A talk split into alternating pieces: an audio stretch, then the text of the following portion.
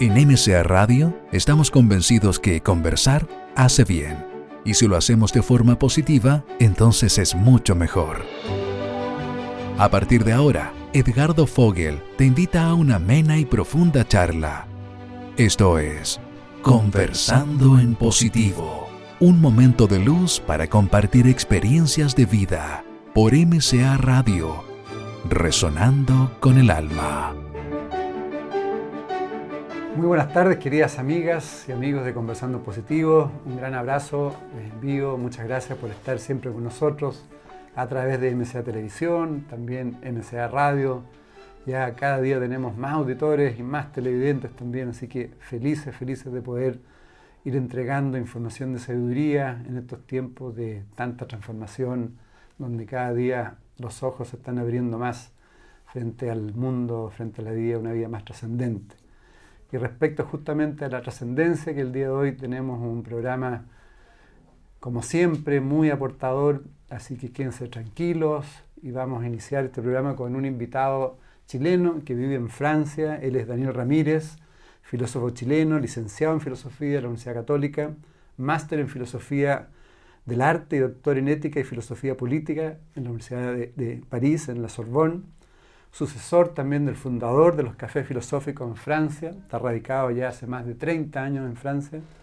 Él expone sus pensamientos en conferencias y también en, redes sociales, como también en estos cafés filosóficos, y es una, yo diría, una figura muy importante en el mundo intelectual en Francia. Está trabajando en un manifiesto de una sociedad futura, que también lo vamos a conversar, así que Bienvenido Daniel, qué rico que estés acá con nosotros. Muchas gracias por la invitación. Al contrario, gracias a ti. ¿Cómo, cómo has estado? ¿Cómo estuvo Puerta Idea? Muy bien, muy interesante. Una cantidad enorme de, movimiento, de ideas justamente, de gente que participa, personalidades diferentes, artistas, intelectuales. una magnífica iniciativa. Es curioso, distinto ver un chileno viviendo en Francia transmitiendo en filosofía, ¿no? Siendo parte del, mundo intelectual. Cuéntanos un poco, poco de ti. ¿Quién, quién eres, Daniel? ¿Cómo, ¿Cómo empezaste con la filosofía y cómo has llegado a Francia? Para que te conozcamos un poco más. Yo creo que yo siempre me he dedicado a la filosofía. Desde, chico. Desde chico, desde antes de salir del liceo. Yo estudié en un liceo que me portó mucho era el Liceo Manuel de Salas. Y en esa época se llamaba Liceo Experimental Manuel de Salas, ahora creo que se volvió a llamar así. Buen liceo. En, tiempo de la dictadura se cambió todo eso. Y eh, el espíritu era cultivar el espíritu crítico, la, reflexión, la autonomía del pensamiento, era algo muy importante, grandes profesores. Y eh, luego mm, estudié un poco antropología en la Universidad de Chile, pero eso duró hasta el año 73, ahí ocurrieron ciertos acontecimientos. Mm. Eh, y, luego filosofía en la católica, que terminé, pues me fui a Francia. Paralelamente siempre estudié música. Yo soy flautista, soy compositor. Sí, se, me olvidó mencionar, sí. No, pero tiene importancia. Tiene buen música, sí. Son como vidas pasadas y presentes. soy, soy, concertista. Eh, antes venía a Chile a hacer conciertos, más que charlas de filosofía. Entonces es como etapas diferentes de la vida. Tu lado, tu lado B, así. Mm. Aunque están bien unidos el arte con la filosofía. La música, sobre todo, mm, pienso que es una de las artes en el cual eh, se desarrolla el pensamiento. El pensamiento musical es, un tipo de pensamiento. Bueno, igual el pensamiento cinematográfico, pictórico, según el arte que la gente desarrolle, es para mí una, una forma de pensar y, además de desarrollo interior, desarrollo espiritual, humano. Sin duda. El mundo de las artes, es muy importante. Pues llegaste a Francia con tus papás, con tus padres? No, no, no. terminaste la católica y ahí te fuiste. Exactamente, porque justamente era muy difícil trabajar y perfeccionarse aquí en este país. En ciertas cosas, en música era muy difícil y, em, para, y en filosofía igual. En las universidades en esa época uno eh, se las arreglaba como podía para obtener eh, los documentos, la información, los libros que, que, no estaban disponibles aquí. Entonces, yo sentí la necesidad de, terminar mi formación en, en alguna parte lejos, en, Europa y principalmente en Francia, probablemente por las influencias de la filosofía francesa que yo conocía. ¿Y, por qué tú tienes familiares franceses? ¿Tú ya hablabas francés? No, no, ni siquiera hablaba francés, pero conocía, conocía Francia, había visitado y tenía más afinidad que con el mundo anglosajón, por ejemplo, o con el mundo germánico, que es otra cosa. Igual después, cuando uno estudia filosofía, en realidad uno estudia la filosofía del mundo entero. Salvo a gente que se especialice, que tiene una yo, yo, yo, yo tengo una especialización en ciertas disciplinas, la ética, la filosofía política, pero no en cuanto a orientaciones. Me parece muy importante eh, estar abierto al pensamiento de todo el planeta, realmente, incluso la filosofía oriental, eh, la ciencia, las artes y, las maneras de desarrollar cultura del mundo oriental, que me interesan mucho. Y eso significa estar constantemente también aprendiendo, leyendo, reflexionando. Exactamente. Mm. Y no tener esquemas mentales, porque hay que estar abiertos justamente al tipo de pensamiento que consideramos que nos puede servir. Nos puede servir para vivir mejor, para vivir mejor nuestro tiempo, el tiempo actual. ¿Qué, qué, qué aporte? Porque Aquí, bueno, ha habido discusión respecto a la filosofía con la educación, la, querían eliminar del colegio. ¿Qué, qué aportes ha hecho la filosofía al desarrollo de la humanidad? Sí, me he enterado de que, que incluso se ha eliminado de cierta, eh, en, ciertos colegios, en ciertos liceos, ya no hay filosofía. Claro. Y pienso que... Eh, que no se considera. Mm, me parece lógico eh, eliminar la filosofía. Es normal es normal en dictadura. Un dictador, lo primero que Pero se eliminó ahora hace poquito. claro, pero ahora hacer eso mismo en una democracia me parece muy extraño. ¿no? Eh, el aporte de la filosofía a la, a, la humanidad eh, es una pregunta enorme. Sí. Eh, yo pienso que, primero que nada, la filosofía en la antigüedad no estaba separada de la ciencia. Eh, los científicos eran los mismos que hacían filosofía, que por cierto eh, muchas veces también eran los poetas. la poesía, la tragedia, en, el caso de los griegos, eh, la filosofía era practicado más o menos por las mismas personas. en el caso de Platón, la ciencia estaba íntimamente relacionada con la filosofía. Posteriormente se fueron separando las cosas y tal vez separando también la teología con la introducción del monoteísmo y la filosofía quedó como, de alguna manera, la ciencia que integra, la disciplina, la disciplina del pensamiento que integra, o que su rol debiera ser de integrar todas las otras, todos los conocimientos y todas las prácticas humanas. No, no, todo es conocimiento y no todo es ciencia, también, por eso decía, las artes, la religión, eh, las, creencias, las prácticas, las estructuras jurídicas de la sociedad, todo eso es materia de filosofía. Eh, y por supuesto la ética, eh, la interrogación sobre eh, las costumbres, la moral en las diferentes sociedades. ¿Y no habrá sido que de a poco la filosofía se ha ido orientando más a la cosa muy intelectual, muy, muy teórica, y ha dejado la filosofía práctica, que eran los grandes sabios, que eran, de alguna forma también manejaban la, la sociedad a través de las distintas áreas, la educación, la ciencia, las artes, lo que tú dices? Efectivamente, en, el mundo antiguo eh, los filósofos tenían escuelas, mm. escuelas filosóficas, lo que y, en esas escuelas se practicaba un modo de vida, incluso eh, alimenticio. En el caso de Epicuro, por ejemplo, había un régimen, había, claro, eh, se ocupaban de todo, de la manera de vivir, había una indumentaria, un tipo de vestimenta de filósofo y eh, por supuesto eso no es lo más importante, lo más importante es la ética, la manera de vivir, mm. eh, que era la interrogación fundamental de esta gente, cómo debemos vivir, vivir bien. Y efectivamente con los siglos y principalmente en el siglo XVII y XVIII empezaron a separarse las disciplinas y la filosofía pasó a ser una, solamente una disciplina universitaria de conocimiento. Ahora, intelectual siempre lo fue, siempre lo ha sido, es el trabajo del intelecto, pero es el trabajo del intelecto para superarse a sí mismo. Y ahí tal vez efectivamente hay algo que falta. Hoy día, ¿quién, se, ¿quién se encarga de cómo debemos vivir? Ah, alguna gente que tal vez no es la más calificada. Por ejemplo, eh, en Francia se habla mucho de la creación de sectas. En realidad, sectas se decía en griego para estas escuelas filosóficas. O sea, alguien que hoy día enseñe y enseñe cómo debe vivirse, cómo debe hacerse el amor, cómo debe alimentar, es sospechoso. ¿Por qué? Porque se supone que el individuo es autónomo y debe él mismo saber cómo quiere vivir. Por otra parte, eh, el hecho de que la filosofía no se ocupe de eso, sino solamente de conceptos, de la comprensión de ciertos problemas intelectuales muy específicos y ni siquiera todos, Por ejemplo, cuáles son los límites de una teoría científica, las teorías científicas, lo que se llama la epistemología, la ciencia del conocimiento. O eh, cuáles son los razonamientos con los cuales se puede justificar la acción humana, que es lo propio de la ética.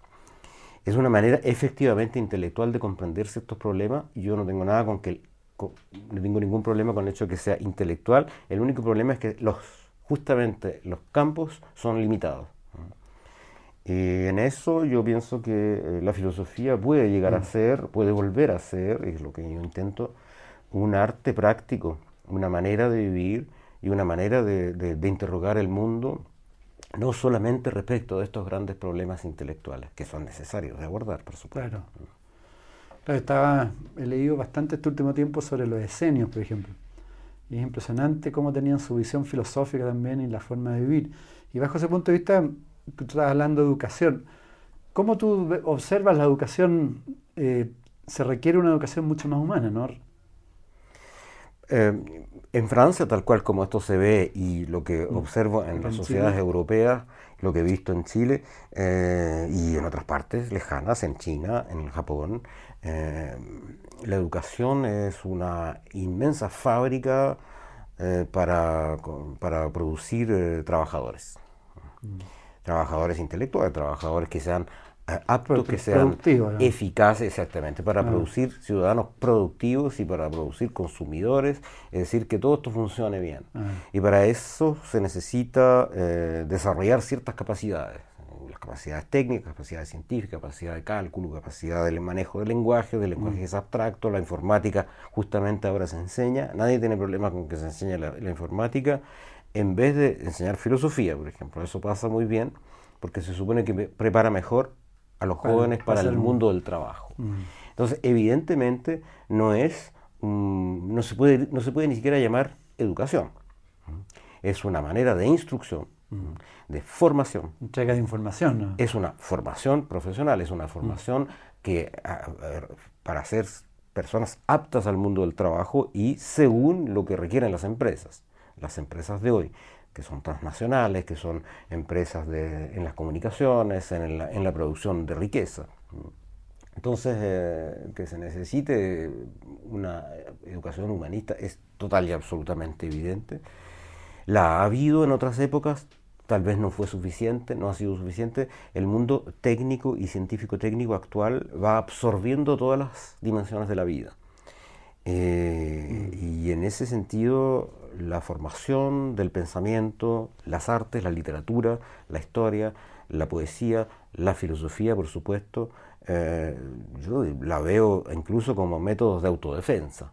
Eh, si no se quiere uno dejarse eh, avasallar y aplastar por esta racionalidad omnipresente, le corresponde desarrollar disciplinas de, espiritualidad como las artes, como, como la filosofía, la meditación, disciplinas corporales, porque todo esto también es una máquina de producir una sensibilidad homogénea.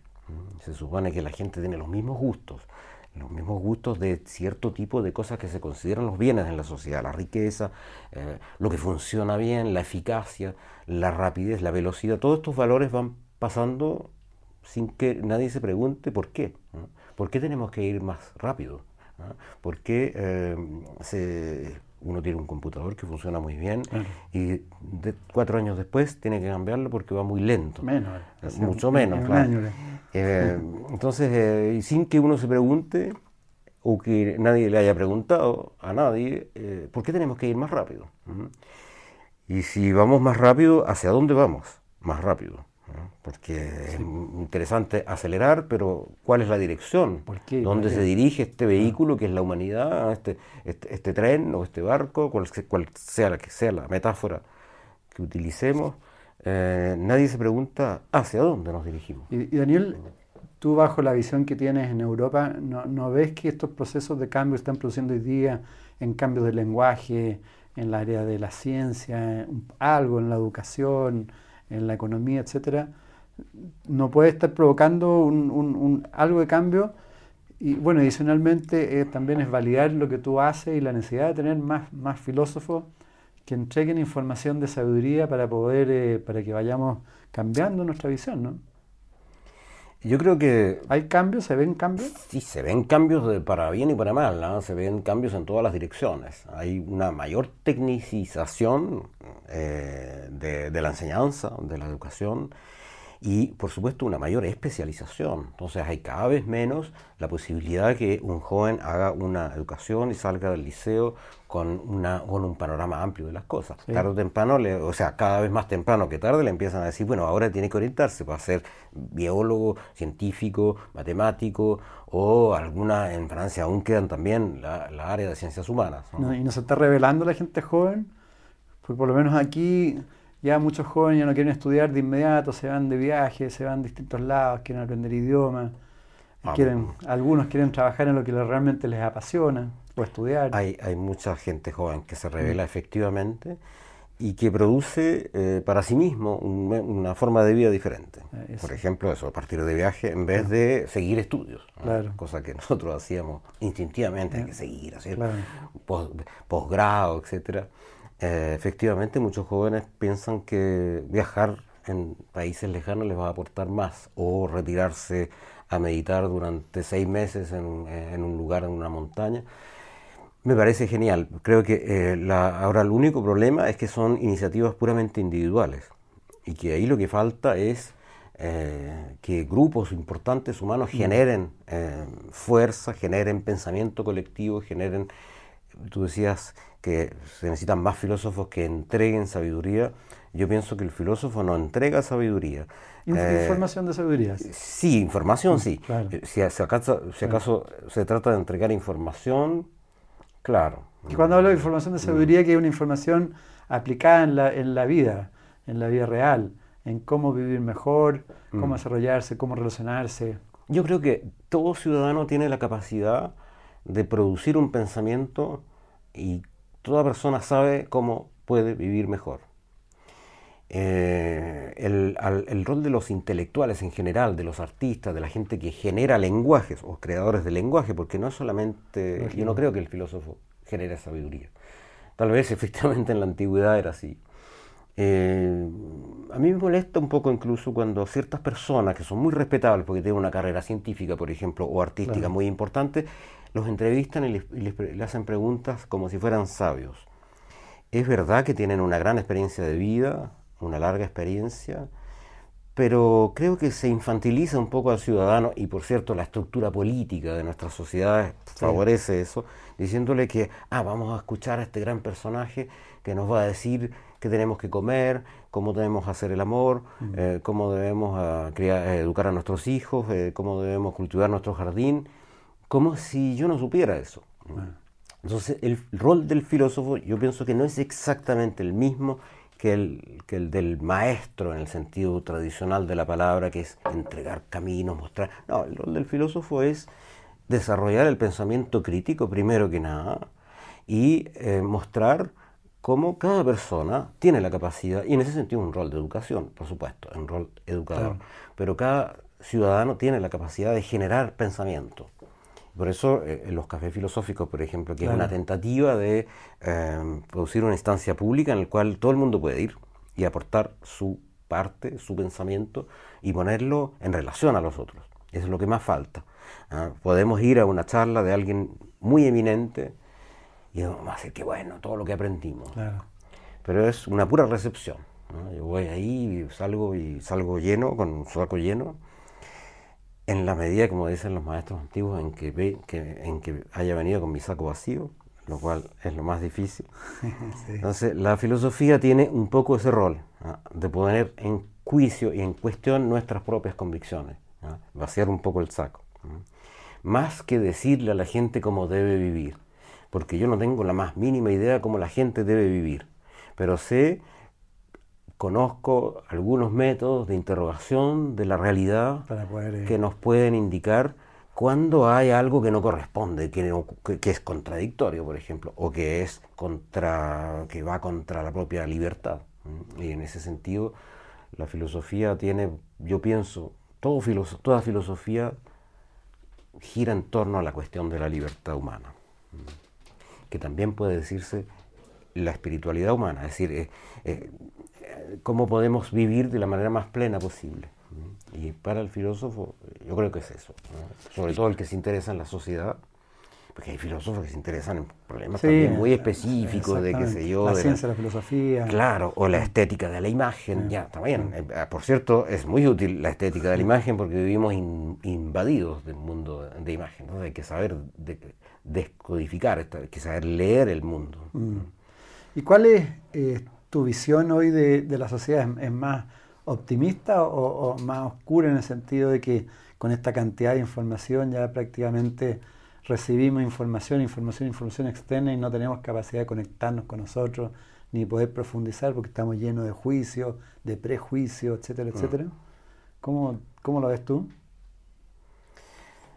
Ah, alguien dijo que la lucidez eh, genera pesimismo generalmente, o sea, saber todo lo que está pasando eh, no da como para ser muy optimista. Pero por otro lado, eh, yo creo que no es una cuestión de, optimismo o de pesimismo. Hay que saber, hay que eh, tratar de entender y de comprender, lo que pasa. Comprender lo que está pasando.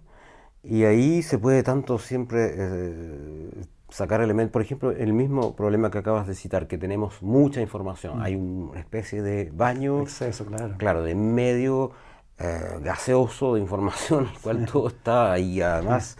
Eh, tenemos una incitación constante a estar conectados, recibiendo la última información. Eso impide tomar distancia, por supuesto, tomar distancia, tomar altura y reflexionar. Eh, pero, por otra parte, necesitamos la información. Eh, por ejemplo, si acaso se tratara de decidir democráticamente en un país si se construyen o no armas nucleares, supongamos que fuera un problema. Generalmente alguien va a venir ahí para prohibirle a un pueblo que las construya, porque se supone que ellos las tienen, no quieren que los demás las tengan, pero eso es otro cuento. En el caso abstracto que yo pongo, eh, claro, tenemos que decidir si vamos o no a construir armas nucleares. ¿Y para qué queremos eso?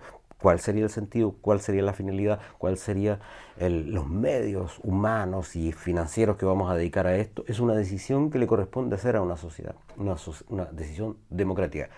Generalmente las sociedades no toman este tipo de decisiones de manera democrática. Entonces, eh, si fuera así, necesitamos de la información. Y el ciudadano debe ser un experto, cada ciudadano debe ser experto eh, en cosas que le corresponden, que le incumben en cosas que le, que le conciernan. Y en ese sentido mm. no, debe, no debiera ningún ciudadano eh, delegar la decisión en gente que sabe. Porque nosotros sabemos perfectamente si nuestra sociedad necesita o no, por ejemplo, armas atómicas, o si nuestra sociedad necesita o no privatizar los bancos. Eso le corresponde al ciudadano, no a un experto que va a venir a decirle, mí lo que tienen que hacer es esto, tienen que votar tal cosa, como ha ocurrido en, Europa. Y Daniel, ¿y tú, bajo ese punto de vista, tú crees que eh, es práctico seguir pensando en utopías? ¿Cuál es una mejor vida? ¿E, e, ¿Es, bueno? ¿Es un buen ejercicio igual? Eh, la, uno lo va mm. co-creando finalmente esa utopía para poder llegar a una cosa más concreta, real. ¿O queda siempre a, ese nivel? No, no hay una función utópica del pensamiento. Tenemos diferentes funciones, pero es una metáfora, evidentemente no hay una función aquí y otra acá. Pues como, como por ejemplo hay la apreciación de la belleza, es una de nuestras funciones o capacidades espirituales. Eh, la, la, creación de utopía también lo es y es fundamental. Sin esa dimensión utópica es imposible construir imagen del futuro mm. Y sin, es lo, es lo, que decía yo con el asunto de dónde va. Eh, ah, vamos a acelerar, pero ¿hacia dónde? Eh, la pregunta de hacia dónde es, eh, se nutre de las utopías, porque hay no una utopía, sino que muchas, y hay algunas que son distopías, se dice, o sea, son indeseables, mundos terroríficos como el de Orwell o el de Aldous Huxley. Mm. Eh, ese tipo de escritores nos han, o actualmente se puede ver en producciones como Blade Runner, de Philip K. Dick, que, eh, eh, que son contrautopías, por así decir. Un mundo gestionado por una multinacional o multiplanetaria que genera robots y que reemplaza a los seres humanos y que además genera esclavos en el fondo. la función utópica del pensamiento es indispensable para liberar el presente. Eh, ¿no? podemos ser libres si no tenemos una imagen del futuro que deseamos.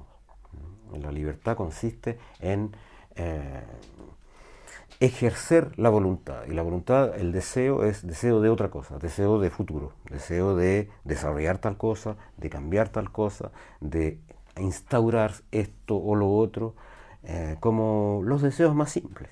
Si alguien tiene el deseo de cantar, puede generar un, grupo de música, un club de canto, un coro, eh, pero si no tuviera la imagen clara de su deseo y de su voluntad, no haría nada. En la sociedad es lo mismo. La función utópica es fundamental. Y la pérdida de las utopías, aunque algunas hayan sido bastante desastrosas, pero la pérdida de la función, que no es lo mismo dejar de lado ciertas utopías que existieron, como por ejemplo el fascismo o, el, o el estalinismo, eh, dejarlas de lado no es lo mismo que perder la función utópica del pensamiento. Ahí es donde estamos perdiendo todo.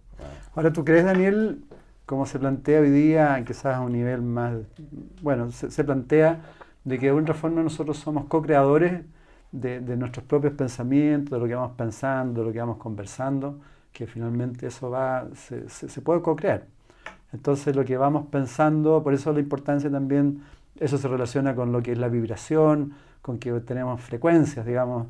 Y entonces yo creo que eso puede tener mucha relación con, las utopías, ¿no? Si vamos desarrollando, creando utopías constructivas, se puede ir cambiando el mundo bajo ese punto de vista. Claro, co-creadores, dices tú, me parece muy, muy, muy importante, puesto que las utopías que se han conocido han sido el producto generalmente de un espíritu brillante, de un pensador o de un escritor, en el caso de Tomás Moro, por ejemplo, la utopía 1517, hace, 1516, hace un poquito más de 500 años.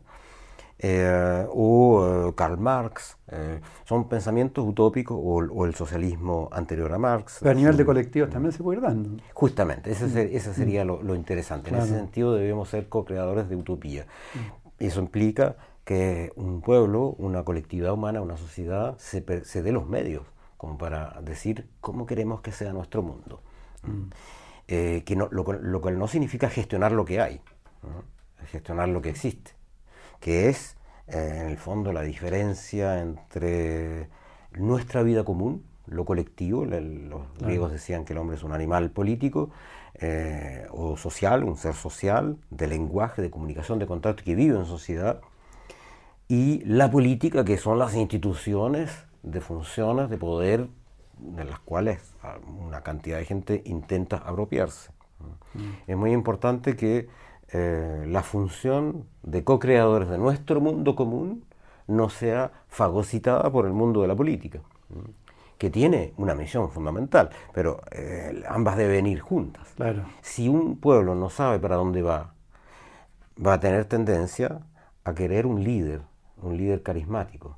Mm. E incluso he escuchado por ahí por allá que se le critica a ciertos gobernantes, por ejemplo, o candidatos, no tener liderazgo o no tener eh, carisma. Que es un problema que existe. Claro, yo pienso que un líder carismático no es en absoluto necesario en democracia. No, pero sí líderes, digamos, líderes transformadores, mm. líderes conscientes, líderes más despiertos, bajo ese punto de vista. Yo pienso que si se necesitan líderes es porque la población es infantil. Lo que se necesita es madurar, crecer. Eh, y, mm. todo el mundo debe crecer.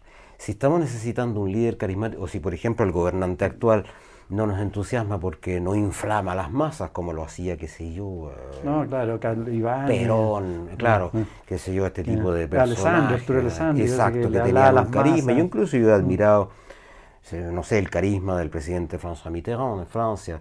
Eh, antes la gente, eh, todos admiraban el carisma que tenía el general de Gaulle, pero el general de Gaulle, que por cierto era general de, ejército y que acababa de, de, ganar una guerra. Claro es otro, otro mundo. en democracia yo pienso que lo que se necesita es eh, reforzar la capacidad de cada ciudadano de autogobernarse. Primero que nada, gobernarse a sí mismo es un tema de todos los maestros espirituales de todas las épocas. fundamental, claro. Si no se puede uno obedecer a sí mismo, y equilibrar su vida sentimental, corporal, sus deseos, sus necesidades con sus proyectos y sus finalidades eh, intelectuales, ahí hay un problema. Pero justamente en ese desarrollo el ser humano debe tener su parte eh, en la administración conjunta de nuestras instituciones. Claro, pero ahí tiene que haber un cambio de concepción, pues a salir de la competitividad e inclinarse más a la colaboración. Y ahí tiene que cambiar, cambiar la visión y ahí volvemos a la educación de nuevo a los más chiquititos. ¿no? A la educación y también a la autoeducación, diría yo. Bueno, que está relacionado, pues son chiquititos. Chiquititos o grandes, todos nos podemos seguir educando. Y efectivamente, por ejemplo, el ejemplo de que estábamos hablando recién, del hecho de que la gente quiera un líder carismático, un, gran presidente. ¿Para qué? Para seguirlo, para aplaudirlo, para gritar en concentración. Entonces, finalmente, eh, ¿por qué queremos eso? Porque no hemos seguido creciendo. nosotros, adultos, ciudadanos, electores, eh, ahí se quedó, algo se quedó estancado, entonces necesitamos que alguien nos siga conduciendo, en el fondo es el pastor de rebaños. Y un pueblo no es un rebaño. Es decir, un pueblo puede llegar a ser rebaño, es la tentativa de todos los sistemas totalitarios. De alguna forma somos rebaños. Eh, o sea, nos manejan bastante. somos rebaños con, mm. con, la posibilidad de ser libres. Y cuando renunciamos a la posibilidad de ser libres es una pena. Eh, es, pues es ideal para que al que le guste ser pastor. Sí, bueno, ahí vamos a entrar a ese tema, pero mm. yo te quería el tema que tú lo profundizas harto, que es la ética.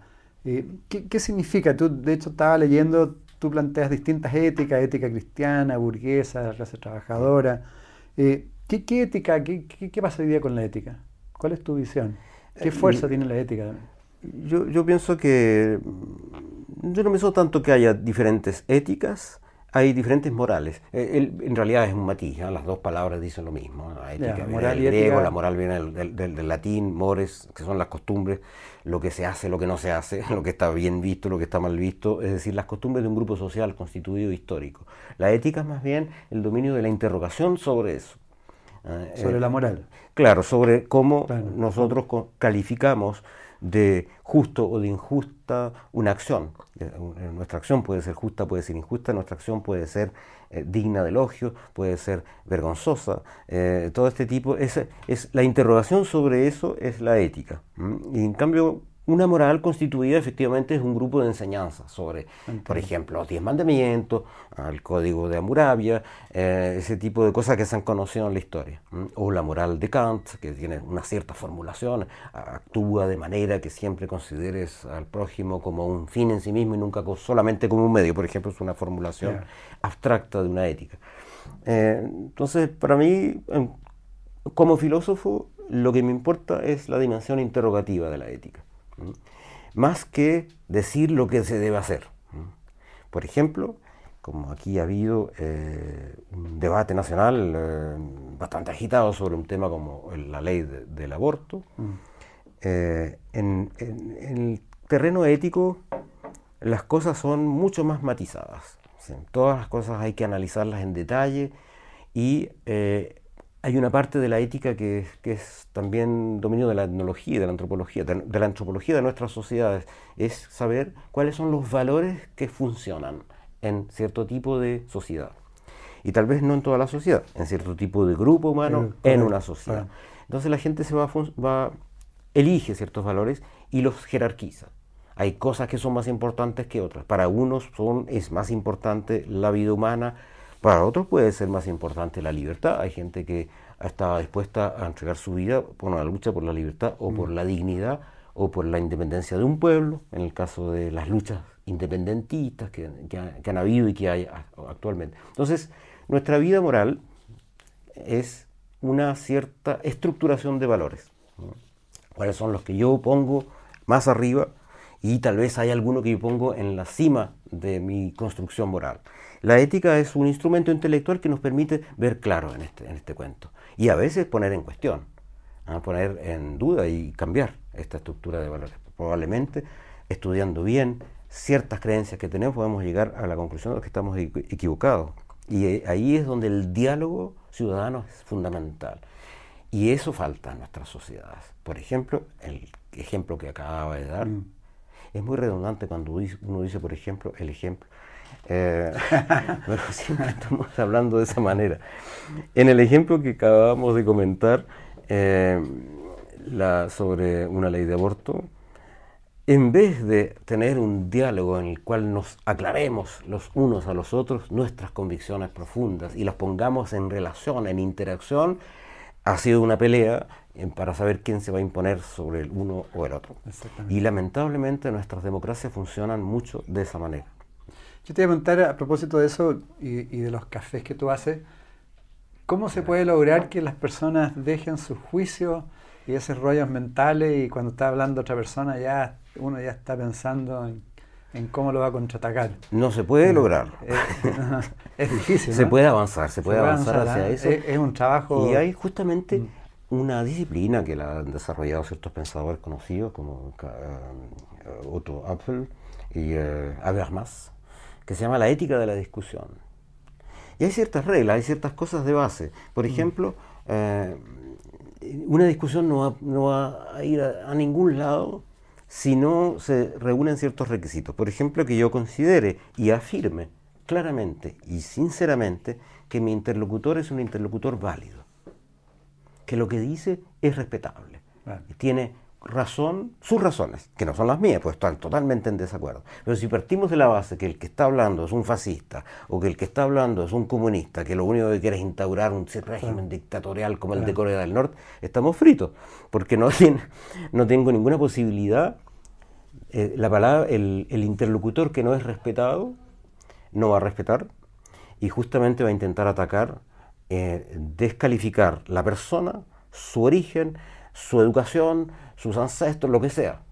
Se lo va a acusar de cualquier cosa. Eh, entonces, esa discusión se sabe que no va a ir a ningún lado.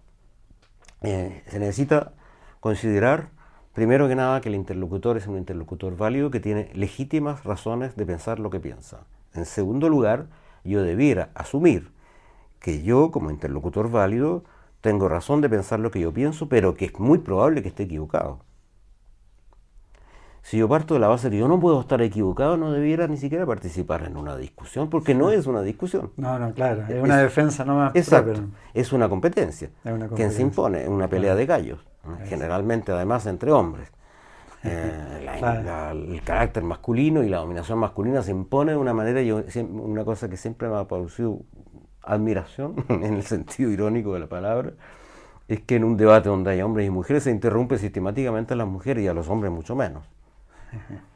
Entonces, bueno, para volver al asunto, esas dos reglas, por ejemplo, primero que el interlocutor es válido, el segundo que yo podría estar equivocado y tercero que podríamos estar los dos equivocados y que si nos pusiéramos a colaborar, probablemente no con el fin de ponernos de acuerdo y llegar a un consenso, puede ser que el consenso sea imposible, pero en el disenso, en, nuestra, en nuestro desacuerdo, vamos a haber avanzado, vamos a tener claro por qué estamos en desacuerdo. Y probablemente respetando por qué la persona piensa como piensa, el desacuerdo va a ser menos dramático.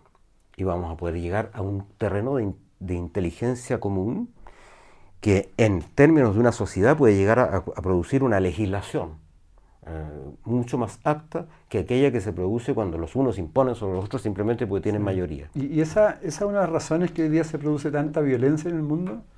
La, falta de, conexión, de poder eh, eh, conversar? Es una, es, una causa o un, efecto de lo mismo. Ah, Esto va con, no se sabe. La violencia genera eh, intolerancia. Por ejemplo, cuando un pueblo ha sido sojuzgado y dominado por otro, es muy difícil ponerse de acuerdo y aceptar, sentarse a la mesa como personas adultas, respetables, seres humanos. Es muy difícil. Hay personas absolutamente geniales y ahí el líder carismático no hay nada que objetar que lo han podido lograr. El ejemplo histórico más cercano que tenemos es el de Nelson Mandela. la sociedad sudafricana estuvo siempre dominada por los blancos. La posición de la población negra, eh, tanto Zulu como, como, negra africano, simplemente eh, fue sojuzgada durante siglos y eh, se podría haber terminado en masacre puesto que justamente se produjo un empoderamiento de la población negra y ya esto se derrumbó, el presidente de Klerk, que era blanco, se dio cuenta, liberó a Mandela y empezaron a conversar. Respetándose los unos, sabiendo que el, uno había mantenido en prisión, los unos habían mantenido en prisión al otro durante décadas. Entonces ahí se necesita grandeza de espíritu, altura de miras, inteligencia, cultura, pensamiento profundo, apertura al otro. Se necesita todo eso en cantidades monumentales. Sí. Se, se agrega, no sé, hoy día se habla mucho de la palabra conciencia tú la agregas entre, en, tu... Sí, la conciencia es la base de todas estas cosas. Lo que pasa es que hay que darle un contenido. La conciencia es todo, es nuestra apertura al mundo. La conciencia es, eh, es, nuestra percepción, nuestra percepción de nosotros mismos en el mundo. Pero hay que darle contenido y, para mí, por ejemplo, la conciencia va con el conocimiento.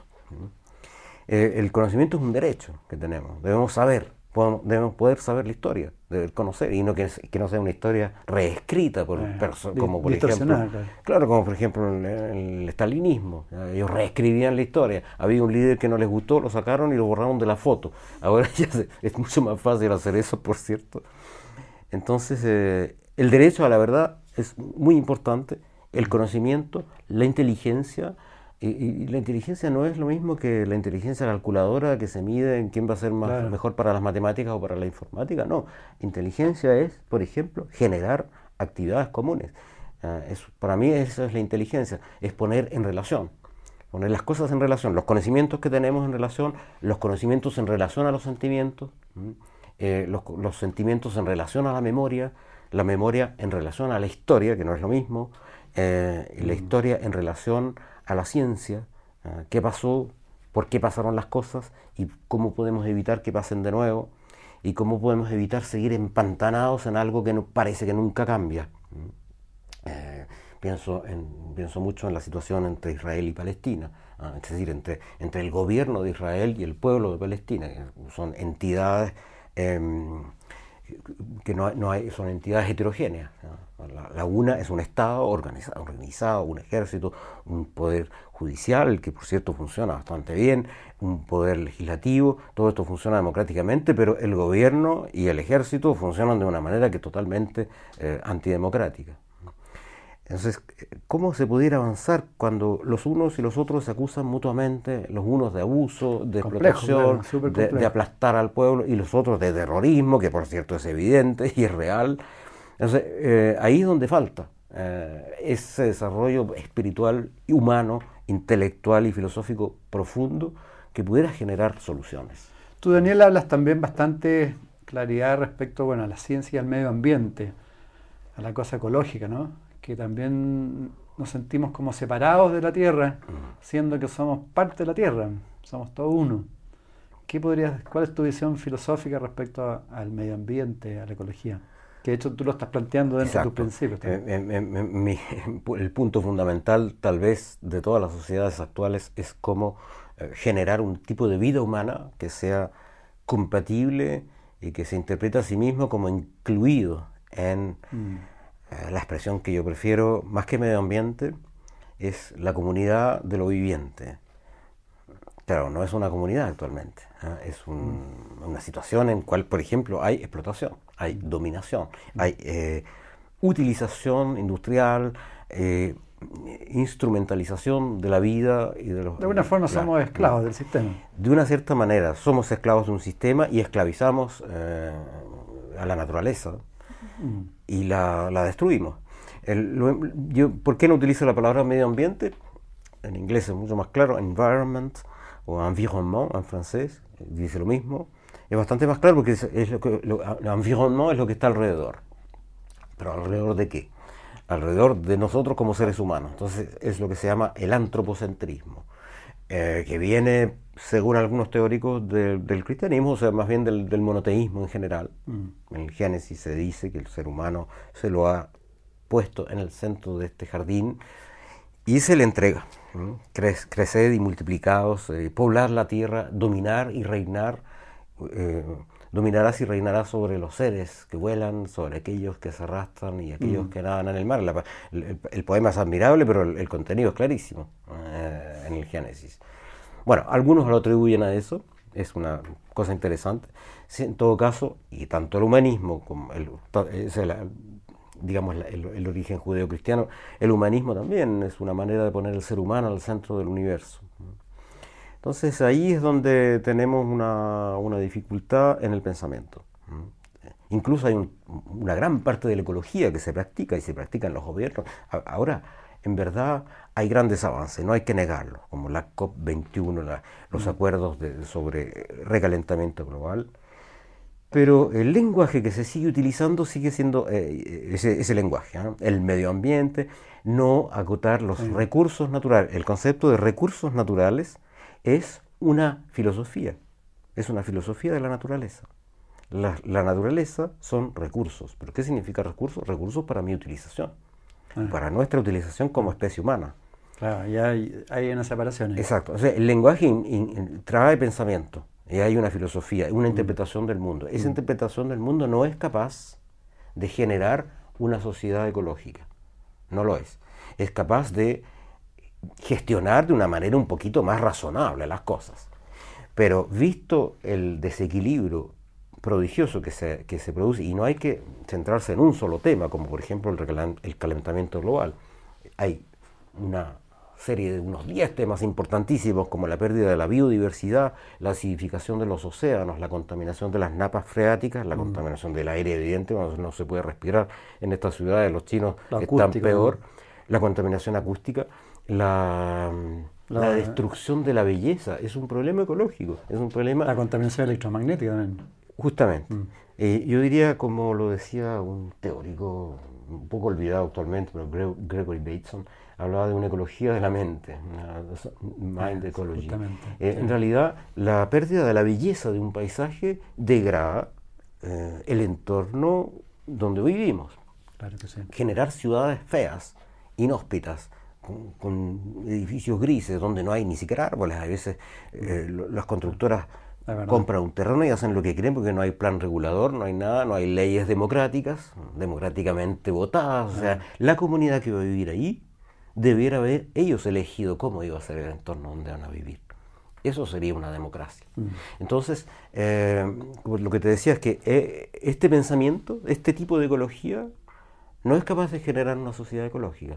Es lo mismo que un vehículo que se dirigiera a toda velocidad frente a un precipicio, hacia un precipicio, o a toda velocidad hacia un muro de roca, ¿ah? a, a 180 kilómetros por hora, y eh, algunas personas muy sabias empezaron a decir, oye, vamos muy rápido, habría que ir un poco más lento, vamos a bajar 160 kilómetros por hora es más razonable, como el muro empieza a acercarse, bueno, 120 estaría mejor.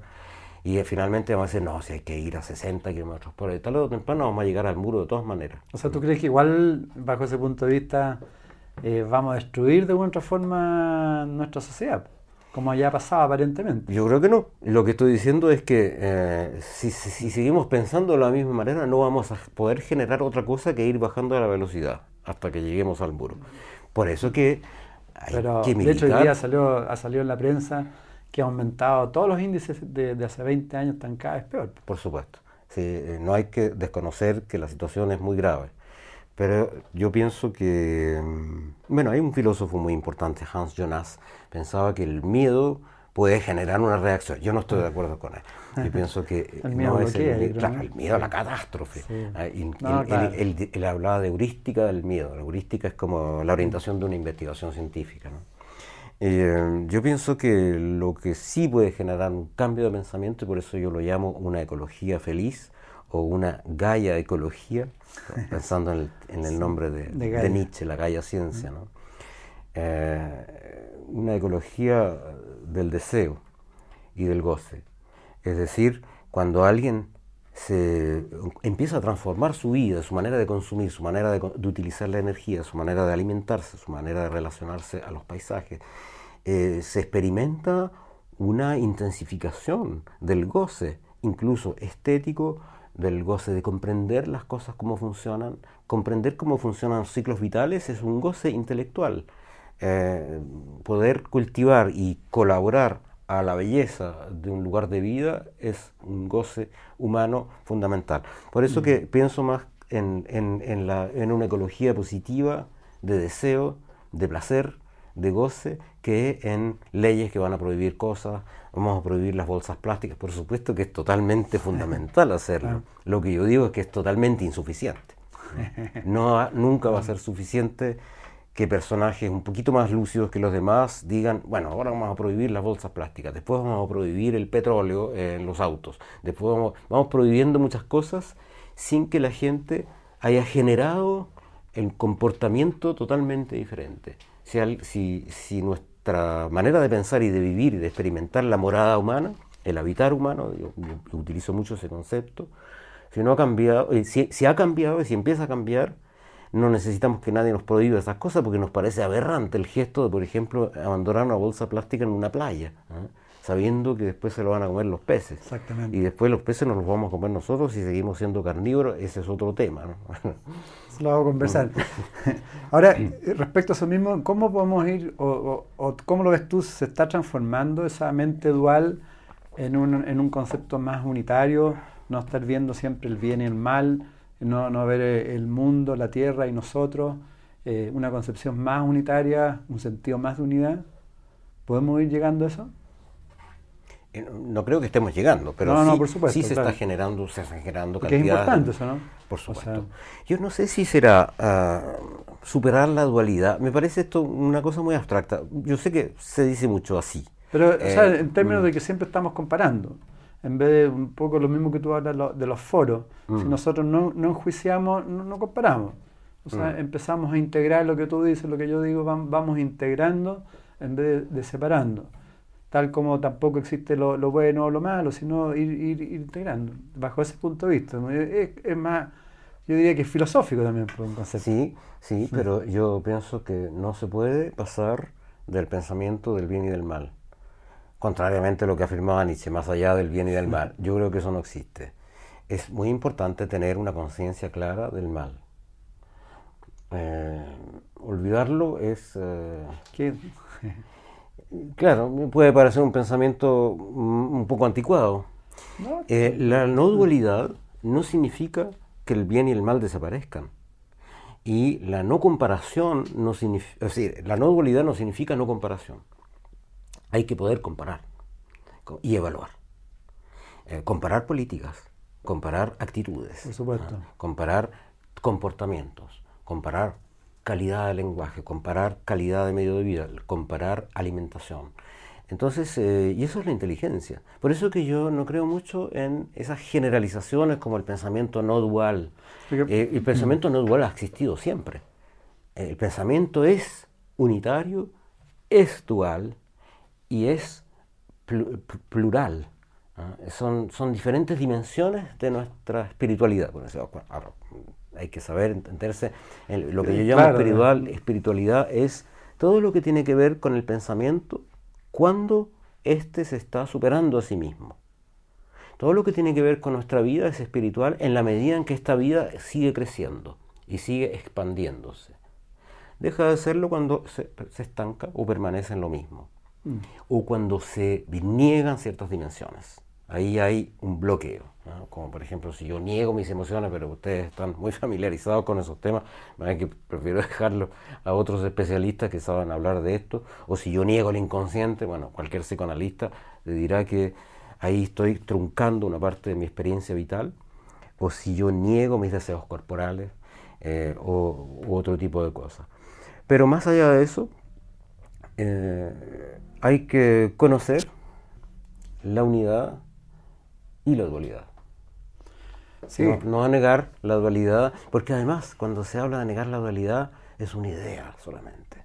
La gente no experimenta eso. Para experimentar eso hay que hacer meditación, eso todo el mundo lo sabe. Claro, eso te iba a decir, pero lo que pasa es que hay una concepción filosófica también más espiritual, en el sentido de que, de que si, si logramos sentir, porque tampoco no se puede comprobar, llegamos a sentir que somos seres espirituales, que estamos experimentando en el campo material con un cuerpo físico, podemos llegar a comprender que los dos somos parte de la unidad, pero que estamos en esta, en esta tierra, estamos experimentando tú con tu propia visión, yo con mi propia visión, y claro, ahí podemos comparar las visiones, mm. pero en el fondo somos los mismos, provenimos de la misma fuente. Bajo ese punto de vista se plantea la unidad.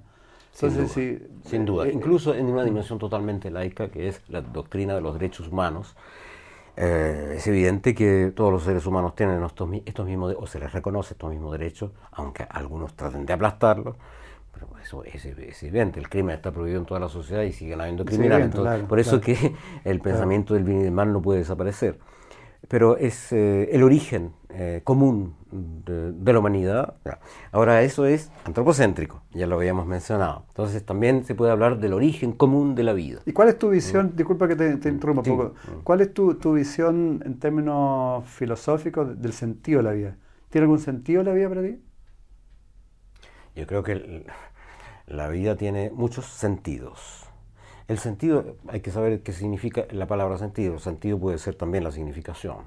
Incluso si se dice en inglés, the meaning of life, tiene, la frase es muy diferente que se dice, dice en francés, l'essence de la vie, o se dice, dice en castellano cuál es el sentido de la vida. Em, el sentido es eh, tanto la significación, lo cual es muy raro, como no, mi vida va a ser una significación, significa algo.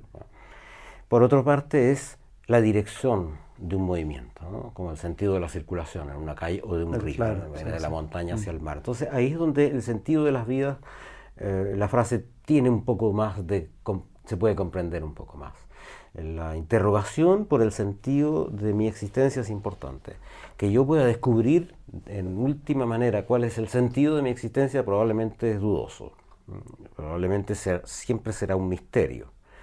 Por eso que también no me gusta concluir eh, ese asunto. Todos vamos hacia la unidad. Eso, esos, esos tipos de lenguaje se escucha mucho. Hegel decía, una frase que me gusta mucho, decía, hay algunos que se sientan demasiado pronto en el banquete del absoluto. Claro, lógico. Entonces hay que esperar, hay que desarrollar, hay que, eh, hay que pensar que el absoluto puede existir, la unidad global o total puede existir, una espiritualidad cósmica puede existir, no la conocemos en absoluto, pero eh, también existe la dualidad y también existe la pluralidad. Por ejemplo, en las sociedades humanas yo milito en el terreno de las ideas, no, en el sentido militar, en un movimiento, pero por el reconocimiento de una vasta pluralidad de maneras de vivir hay gente que quiere vivir de una cierta manera, inspirado, por ejemplo, en una tradición, en una tradición, pueblos originarios, en cierto tipo de creencias, en cierto tipo de prácticas, en cierto tipo de estructura jerárquica, cierto tipo de construcción de familia, y otros que no, que quieren vivir de una manera que llaman moderna, cada uno se llama a sí mismo moderno, por supuesto, los otros, los anticuados son los otros, eh, vivir de una manera totalmente libre, poder elegir su sexualidad, elegir la manera en la cual va a construir familia o no construir familia, en la manera en que va a trabajar o no trabajar. Es muy importante, nuestras sociedades nos, nos, obligan a un cierto tipo de exigencia y de tipo de vida, los jóvenes a veces justamente se revelan, eh, y eso son, ese es el pluralismo integral, es decir, la, pluralidad de maneras de vivir. Y ahí, eh, por ejemplo, que los homosexuales quieran casarse, no tenga ningún problema, es total y absolutamente normal. Algunos pueden considerarlo incluso inútil, que, que, alguien pueda elegir el género en el cual lleva su existencia, lo que se llama transgénero. Mm. Son cosas que hoy día se empiezan a aceptar, pero con gran dificultad. O sea, tabúes que empiezan a caer. Entonces, la vida humana es plural. No hay, por eso, si hay un origen común y un destino común, eh, yo prefiero que sí, guardarlo como idea. Kant hablaba de ideas reguladoras, es como un horizonte. Pero lo que nos compete es entender y comprender y compartir nuestros valores y nuestras maneras de vivir. No se trata de que cada uno viva como quiera, aislado de los otros. Y ahí es el gran desafío de una sociedad que es poner en relación a los unos con los otros. En, Francia se habla mucho de la inmigración, el problema de la inmigración de África subsahariana o del mundo árabe o del mundo indo-pakistano. Eh, tienen miedo de que esta gente viene con otros valores y que tiene otras maneras de vivir, entonces se les exige integración, que se integren a la sociedad, puesto que vienen a una sociedad que no es la de ellos, que se integre. Es una violencia muy grande. Eh, es pedirles que renuncien a lo que son, Ahora, podrían haberse quedado donde vivían, pero el mundo actual no lo permite. Hay lugares que son, es un ah. reguero de destrucción y de muerte, y hay otros lugares que el, el ecosistema está eh, eh, agotado. Hay migraciones que son ecológicas, y eso es nuestra responsabilidad. Es la sociedad occidental industrial que ha contaminado el planeta y que ha producido esos desequilibrios que ahora generan grandes migraciones. Una parte del conflicto de Siria viene de ahí, la gente no lo sabe. Hubo una sequía muy importante durante años de años, justamente un tiempo antes de lo que se, lo que se llamaron las revoluciones árabes, ah. las primaveras árabes. Mm. Y eso generó que ya había en esa sociedad un enorme desequilibrio, poblaciones que habían inmigrado del campo hacia las ciudades, ciudades que no tenían la capacidad de, asimilar a toda esta población en el mundo del trabajo, y un dictador que no tenía la mínima intención tampoco de ocuparse del problema. Exacto. Entonces, eh, hay que entender que la gente viene de una parte, tiene un origen, una cultura, valores, herencia, sin duda. y pueden seguir viviendo como lo desean, pero en relación a los otros. Por eso eh, yo lo escuché, no, no, lo inventé, yo lo escuché de una escritora africana que participaba en Puerto de Ideas, que una manera muy simple de decirlo, no, perdón, de un teórico italiano, porque estaba en diálogo con ella, em, eh, que en vez de exigir integración, lo que se debe exigir es interacción. Debemos interactuar los unos con los otros y reconociendo que somos diferentes.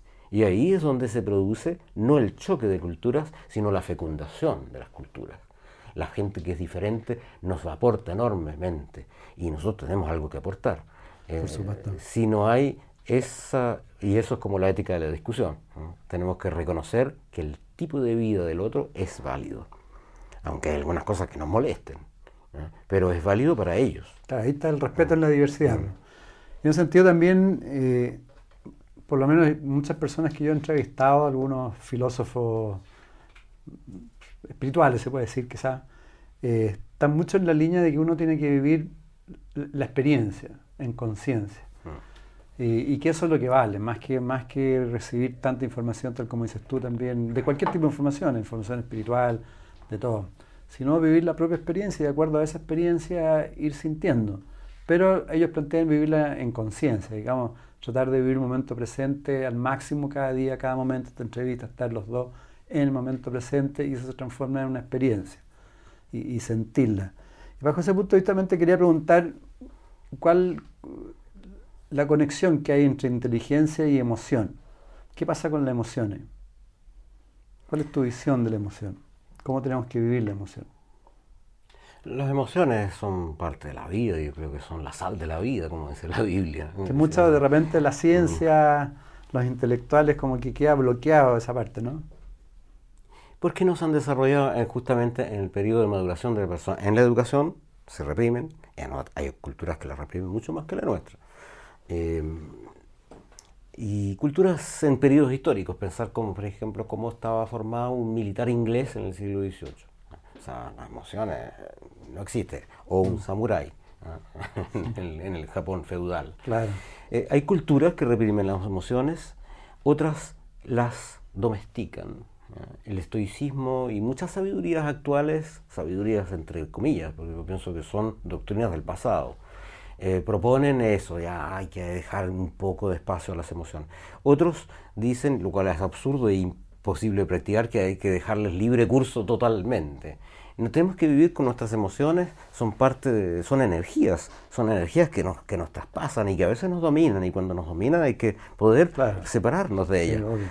claro, reprimirlo es absurdo, es lo mismo que cuando hay una revuelta, llegar con la policía, eso no va a solucionar el problema.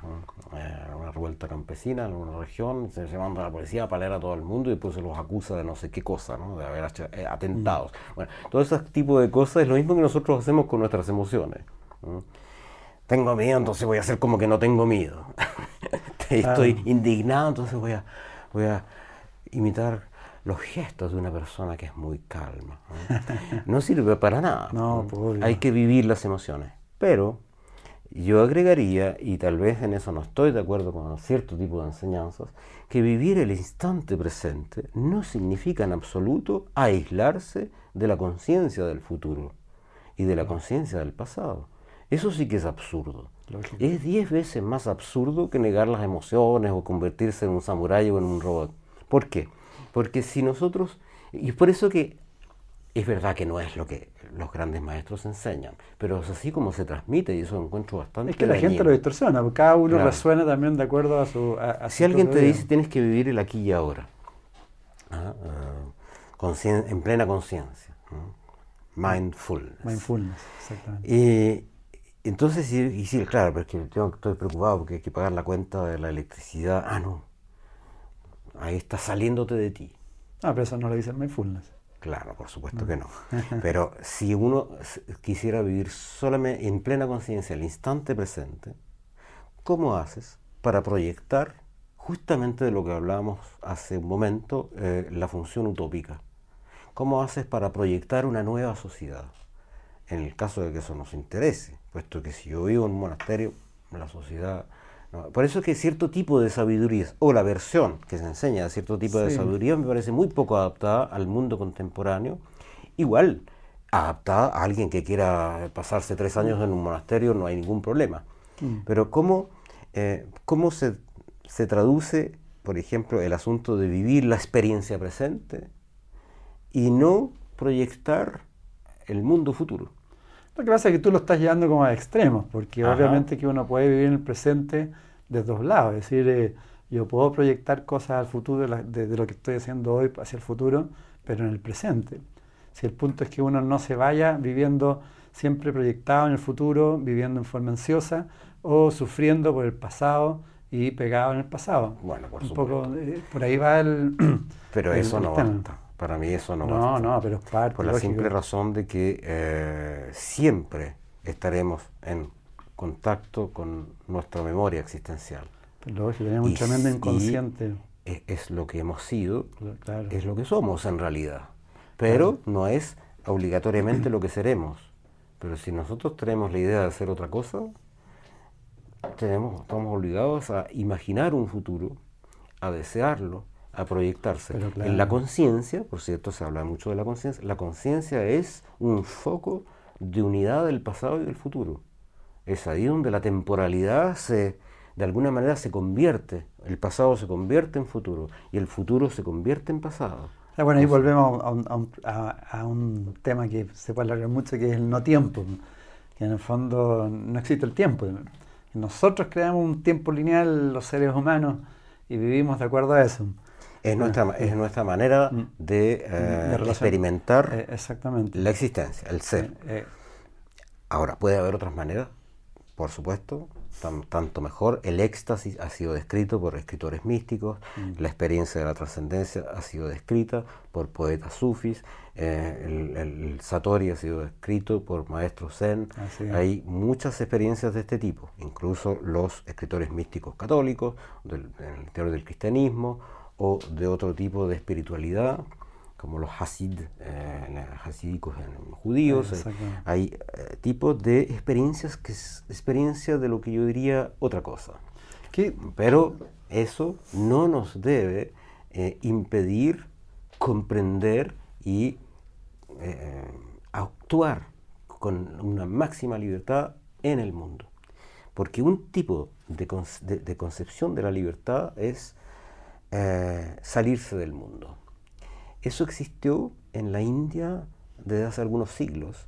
En, que en ese momento se creó, esto, ha sido estudiado por un historiador, Louis Dumont, eh, ensayo sobre el individualismo, eh, la, sociedad de castas era tan rígida que una manera que encontraron ciertas personas para escapar de eso era la vida de la zeta, la vida del meditante eh, la vida de mm. Siddhartha, por ah. ejemplo, en la versión de Hermann Hesse, que es un, mm. libro muy hermoso. Eh, el, el, meditante que se extrae del mundo y se va al bosque o a la montaña, eh, era una manera también de liberarse de una sociedad que era extremadamente rígida. Ahora, nuestra sociedad somos nosotros los responsables de cómo es. Por eso que las formas de la espiritualidad deben poder crearse de nuevo, de recrearse, reconstruirse, y no aplicar esquemas y frases, incluso lenguajes que vienen de un mundo pasado. Si, si las sociedades han cambiado tanto, el conocimiento, la tecnología, la ciencia, la manera de pensar y la manera de vivir y la manera de construir mundo ha, cambiado tanto, también la espiritualidad debiera ir cambiando. Y ahí es donde también me interesa, pero soy un poco reservado eh, cuando alguien dice, yo vengo a entregarles una sabiduría ancestral. No, por supuesto, que ahí volvemos nuevo que uno tiene que experimentar. Para mí, bajo mi punto de vista, la libertad es interior, pero yo no la puedo expresar en ideas a, ti, yo la tengo que vivir en mí mismo. ¿Qué significa para mí la libertad interior? Y, y, no vivir dependiendo del exterior, siendo que soy parte del exterior, pero teniendo la libertad interior. Yo creo que la libertad tiene que venir desde adentro hacia afuera, no desde afuera hacia adentro, porque justamente los seres humanos estamos buscando siempre desde fuera hacia adentro. Y ahí es donde se generan muchas frustraciones y todo, porque nos llenamos de bienes, de consumo, etcétera, etcétera, y estamos cada vez más vacíos.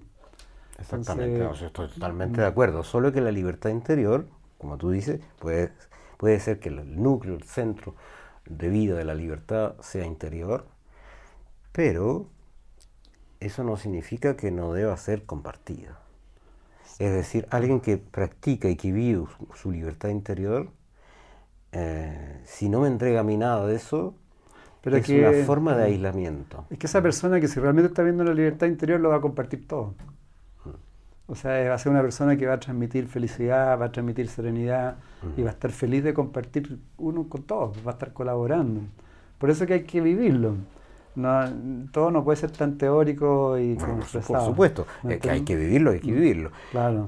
Yo siempre agrego, hay que vivirlo y también hay que pensarlo y hay que escribirlo, y hay que reflexionar, y, hay que formular lenguajes para que otros puedan comprender. Tienes razón, tienes razón. Y no contar solamente con que la gente adivina que hay algo más, porque puede ser que eso algo más sea un error, un error profundo. Por ejemplo, la gente divinizaba al presidente Mao en la China, en la Revolución Cultural China.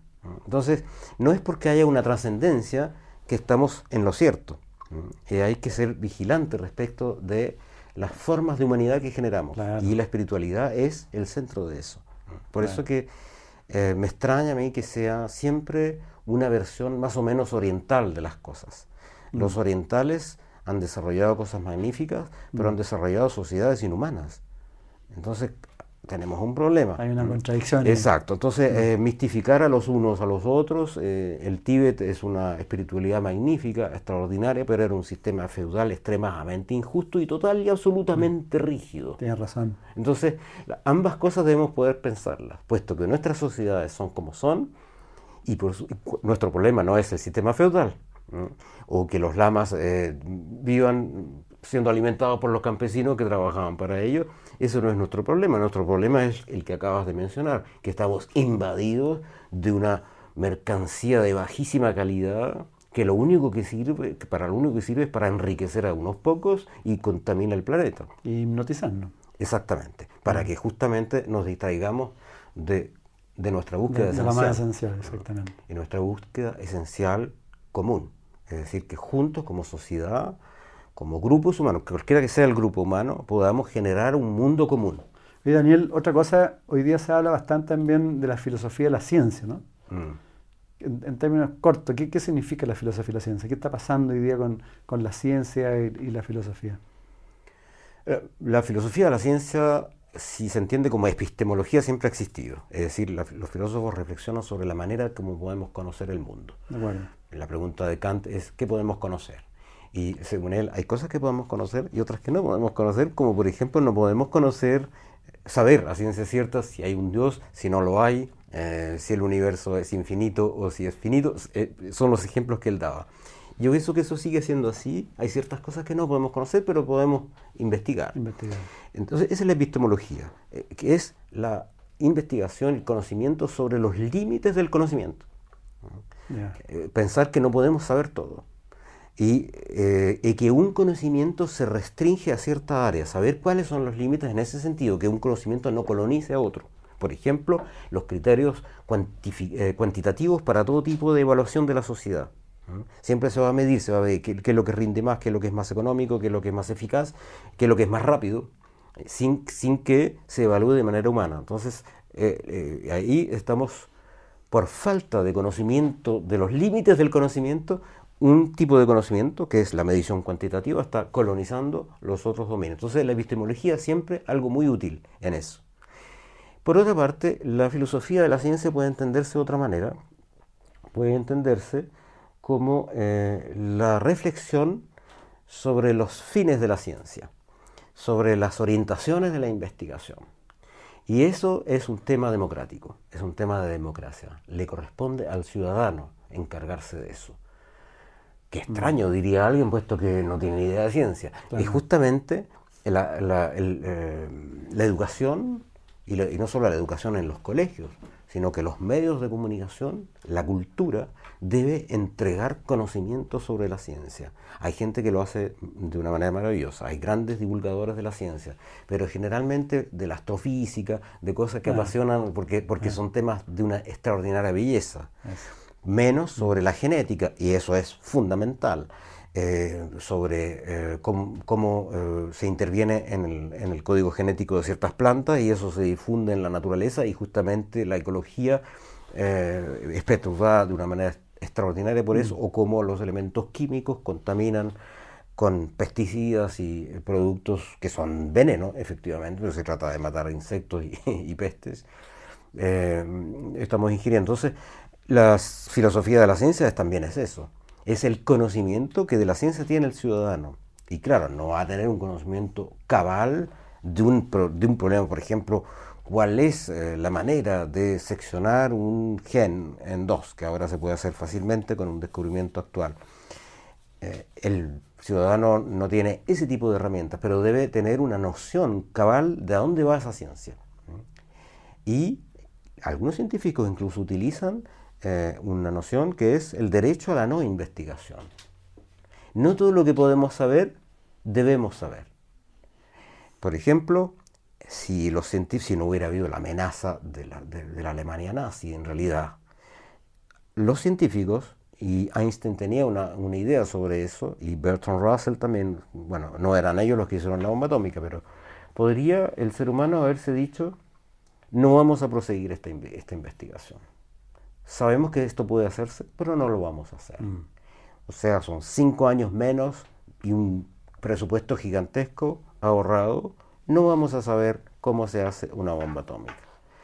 Claro, había la amenaza de que los nazis podían estarlo haciendo y ciertamente hubo investigaciones que no llegaron a nada.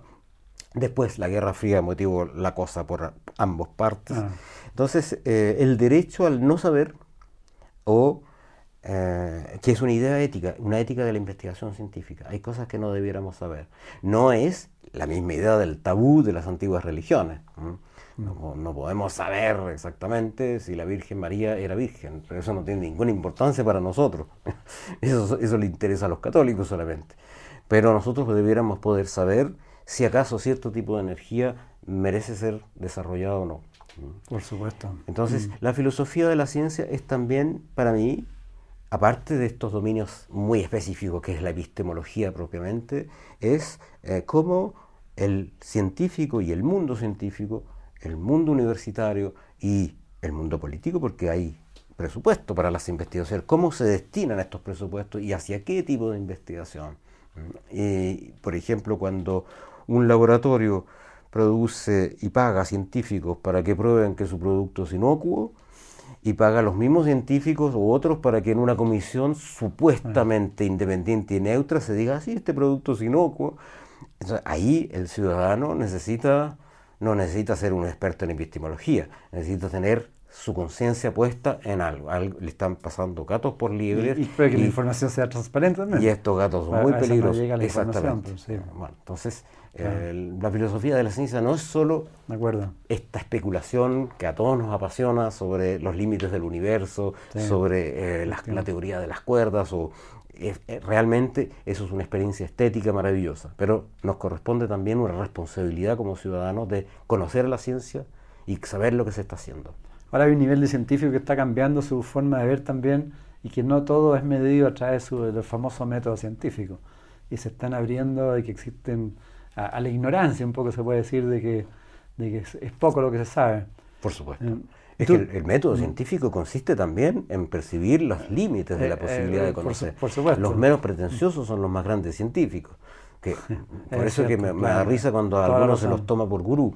los más grandes científicos son los primeros que saben que no saben. Claro. Como decía Sócrates. Claro, saben la ignorancia. Claro, el, más grande ignorante es el que no sabe lo que no sabe. Toda la razón. Para ir terminando, Daniel, eh, bueno, tú estás haciendo la presentación del manifiesto de una sociedad futura. Eh, buena propuesta, ¿eh? tienes 12 puntos para pensar el futuro de la sociedad humana. Veámoslo corto, sí. Mm. Eh, los 12 puntos. Uno ya lo hemos conversado, tú hablas de la libertad. Ahí la verdad es que es, un tema complejo porque de una reforma no somos libres. Pero hablas de la libertad, de la ecología, de la democracia, de la economía, que es un tema que está cambiando tanto hoy día, ¿no? Con la robótica y todo, mm. está el tema de los empleos, el feminismo. ¿Por qué hablas tanto, hablas del feminismo tanto en, estos puntos de, como futuro de la sociedad humana, por ejemplo? Bueno, es uno de los puntos. Por eso, uno son 12 mm. puntos, sí. Mm. Habla de horizontalidad, pluralismo, inapropiabilidad, eh, como, politismo, pacifismo, altermundialismo y trascendencia. Buen trabajo, ¿eh? Necesitaríamos una hora más para explicarlo.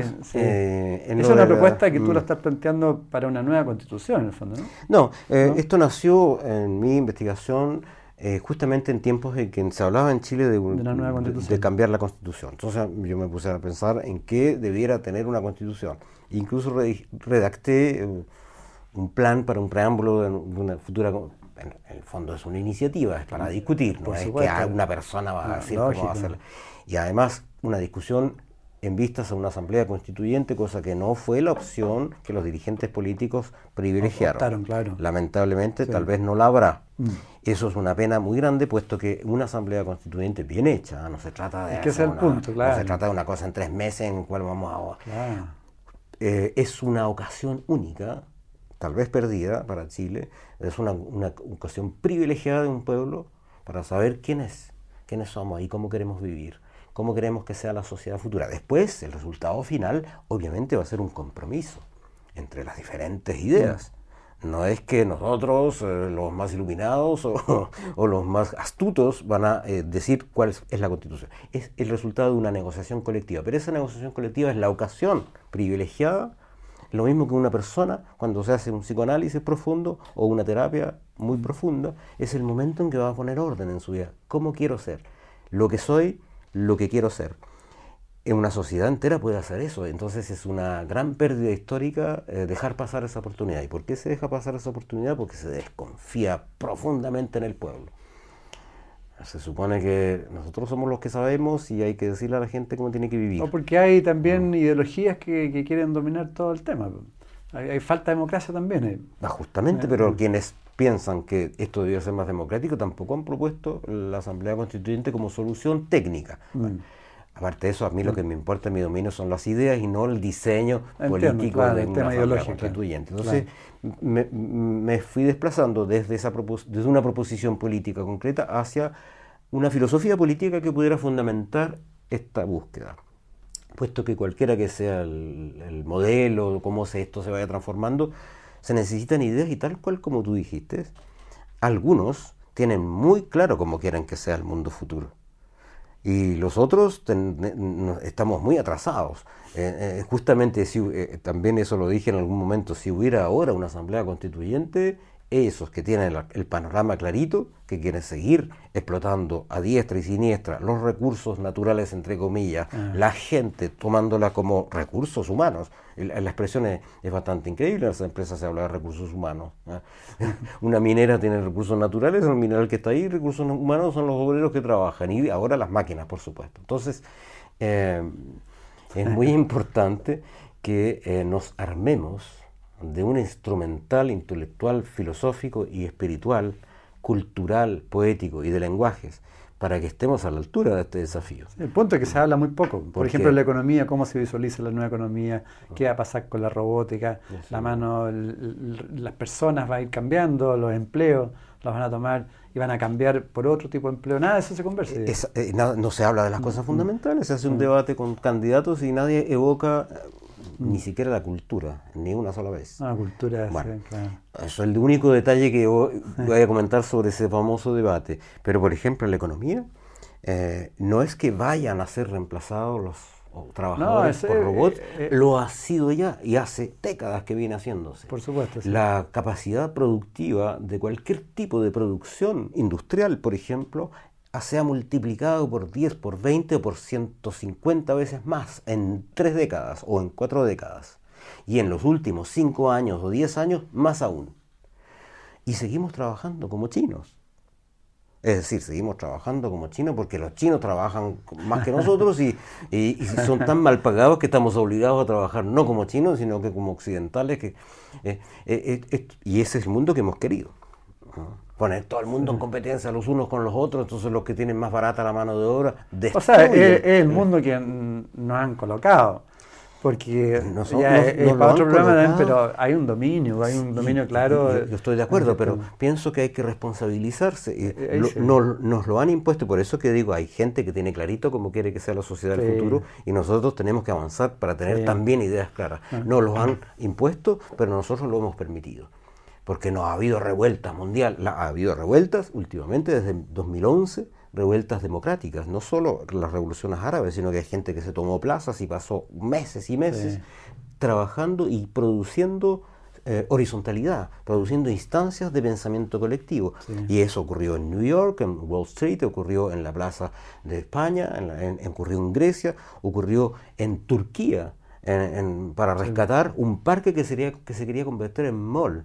El, el, el eh, aprendiz dictador, dictador actual quería convertir y la gente no aceptó eso. Entonces, eh, hay en, muchas partes del mundo, y se, produjo en, en, Ucrania, en la plaza Maidan, se produjo en cantidades de lugares y en muchos lugares esto tuvo éxito.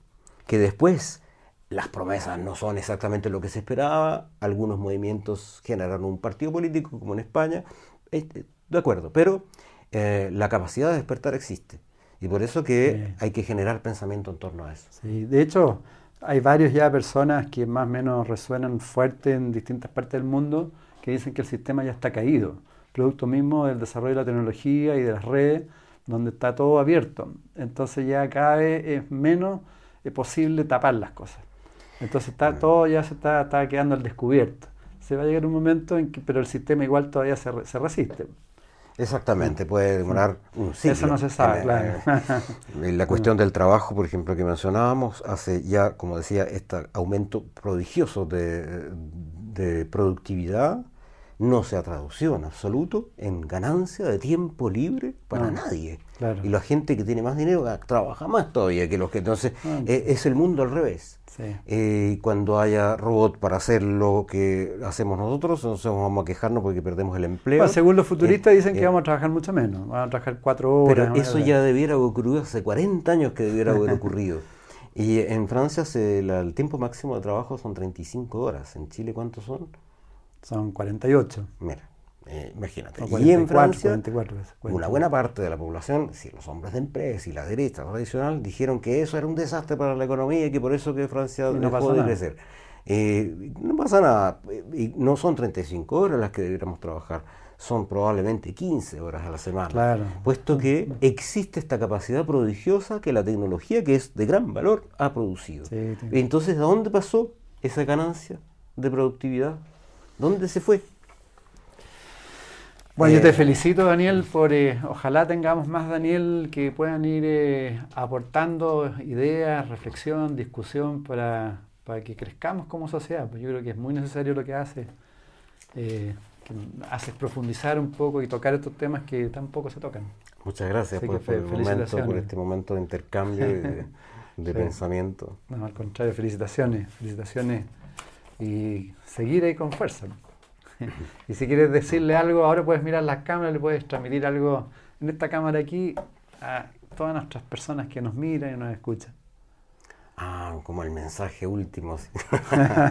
Lo que tú quieras, esas cosas, pero sí, sí, por supuesto. si quieres. Un, saludo a la familia, como hace la gente cuando va a la televisión. No, lo que yo quisiera decir, que se deduce un poco de todo lo que hemos conversado, es no renunciar jamás al pensamiento y no renunciar al saber.